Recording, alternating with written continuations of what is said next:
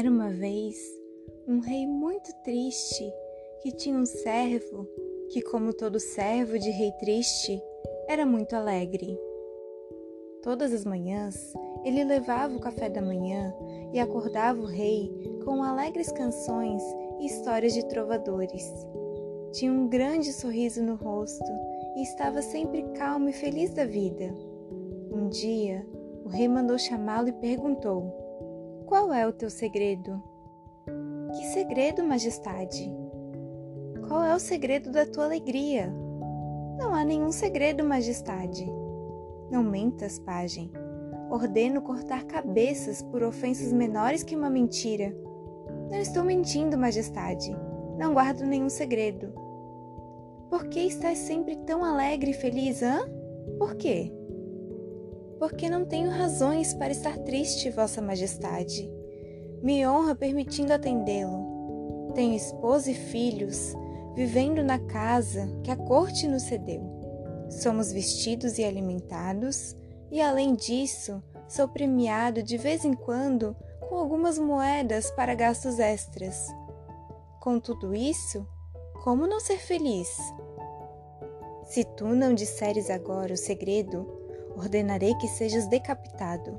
Ninguém pode ser feliz por essas razões. Mas, Majestade, não há segredo algum. Eu gostaria de satisfazê-lo, mas não há nada que eu esteja ocultando. Vá embora! Vá antes que eu chame o carrasco! O servo sorriu, fez uma reverência e saiu do quarto. O rei estava enlouquecido. Não conseguia entender como o pajem era feliz, vivendo em uma casa emprestada, vestindo roupa usada e alimentando-se com restos de comida dos cortesãos. Quando se acalmou, chamou o mais sábio de seus assessores e contou-lhe a conversa que tivera pela manhã. Por que ele é feliz? Ah, majestade, o que acontece é que ele está fora do círculo. Fora do círculo? É. E por isso que ele é feliz? Não, majestade.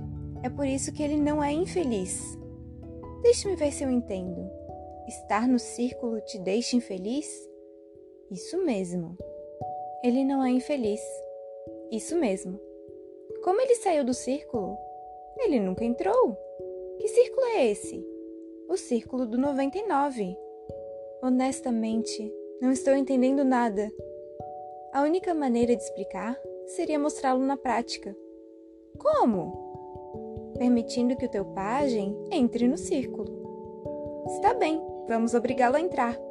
Não, majestade, ninguém pode obrigar ninguém a entrar no círculo. Então teremos de enganá-lo. Não é necessário, Vossa Majestade.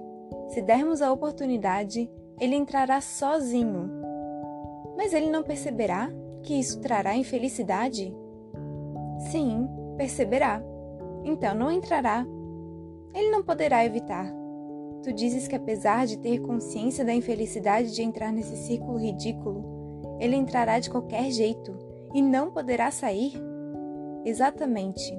Vossa Majestade está disposto a perder um excelente servo para poder entender a estrutura do círculo? Estou. Bem, essa noite virei ao palácio e Vossa Majestade deverá preparar uma bolsa de couro com 99 moedas de ouro. Nenhuma mais, nenhuma menos. 99. E o que mais? Eu levo os guardas junto? Não. Só a bolsa de couro, Majestade. Até lá. Até lá. E assim foi. Naquela noite, o sábio foi buscar o rei. Juntos, cruzaram os pátios do palácio e ficaram escondidos próximo à casa do pajem. Aguardaram o amanhecer. Quando viram acender a primeira vela dentro da casa, o sábio pegou a bolsa de couro e escreveu num papel o seguinte texto: Este tesouro é teu. É o prêmio por seres um homem bom. Aproveite-o e não contes a ninguém como o encontraste. Amarrou a bolsa um bilhete na porta do servo, bateu e escondeu-se. O sábio e o rei espiavam de trás de uns arbustos quando o viram sair, pegar a bolsa e ler a mensagem. O criado agitou o saquinho de couro e estremeceu ao escutar o som metálico. Apertou a bolsa contra o peito, olhou para todos os lados e entrou em casa. Quando escutaram o barulho da tranca da porta, o rei e o sábio foram até a janela para ver a cena. O servo tinha tirado tudo o que havia sobre a mesa e deixado apenas a vela. Sentou-se, virou a bolsa e ficou olhando com os olhos arregalados. Não podia acreditar, era uma montanha de moedas de ouro. Ele, que nunca tinha tocado numa dessas moedas, agora possuía uma montanha delas. O criado as tocava, amontoava, acariciava e colocava a luz da vela para apreciar o seu brilho. E brincava de esparramar e juntar, até que começou a formar pilhas de dez moedas. Uma pilha de dez, duas pilhas de dez, três pilhas de dez. E enquanto somava dez, vinte, trinta, chegou a última pilha, nove moedas. Ficou procurando a décima moeda na mesa, no chão e finalmente na bolsa. Não é possível, pensou.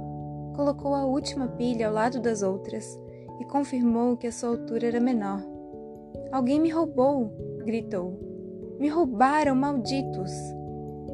Procurou novamente na mesa, no chão, na bolsa, nas roupas, esvaziou os bolsos e empurrou os móveis, sem achar o que buscava. Em cima da mesa, como que zombando dele, estava a pequena montanha resplandecente com 99 moedas de ouro. Só 99! 99 moedas é muito dinheiro, pensou. Mas falta uma moeda. 99 não é número completo.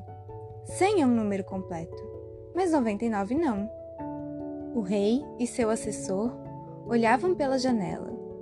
O rosto do criado já não era o mesmo. Sua expressão estava tensa, testa franzida, olhos pequenos e enrugados, boca contraída, dentes à mostra. O servo guardou as moedas na bolsa certificou-se de que ninguém na casa estava vendo e escondeu-a entre a lenha. Depois, pegou papel e pena de escrever e começou a fazer as contas. Quanto tempo teria que poupar para comprar sua moeda número 100? Falava sozinho, em voz alta o tempo todo.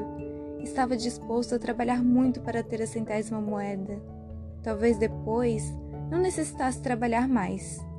Com 100 moedas, um homem é rico. Com 100 moedas, poderia viver tranquilo. Fez e refez os cálculos.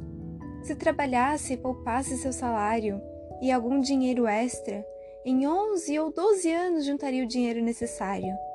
12 anos é muito tempo, pensou. Pediria a sua esposa que trabalhasse um tempo na aldeia.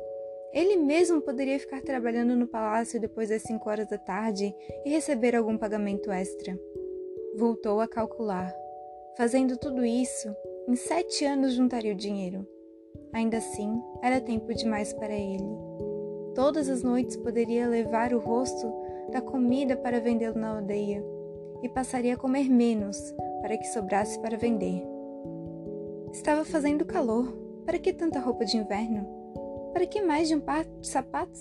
Se vendesse tudo, em quatro anos de sacrifício poderia comprar sua moeda número 100. O rei e o sábio voltaram ao palácio. O pajem havia ingressado no círculo do 99. Durante os meses seguintes, o servo levou a cabo seus planos. Uma manhã, o criado entrou na alcova real, batendo portas, resmungando e de péssimo humor. O que foi? perguntou o rei educadamente.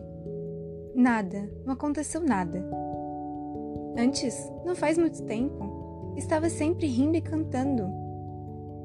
Faço meu trabalho, não é? Acaso Vossa Majestade gostaria também que eu fosse bufão e trovador? Pouco tempo depois, o rei despediu o servo. Não era agradável ter um pajem sempre mal-humorado. Todos nós fomos educados nessa estúpida ideologia de que sempre falta algo para estarmos completos. E só quando estivermos completos é que poderemos curtir aquilo que temos. Portanto, aprendemos que a felicidade só chega quando suprimos o que nos falta. E, como sempre nos falta algo, voltamos a ficar infelizes. e nunca conseguimos aproveitar a vida. O Círculo dos 99, no livro As Histórias que Me Ensinaram a Viver, de Jorge Bucay.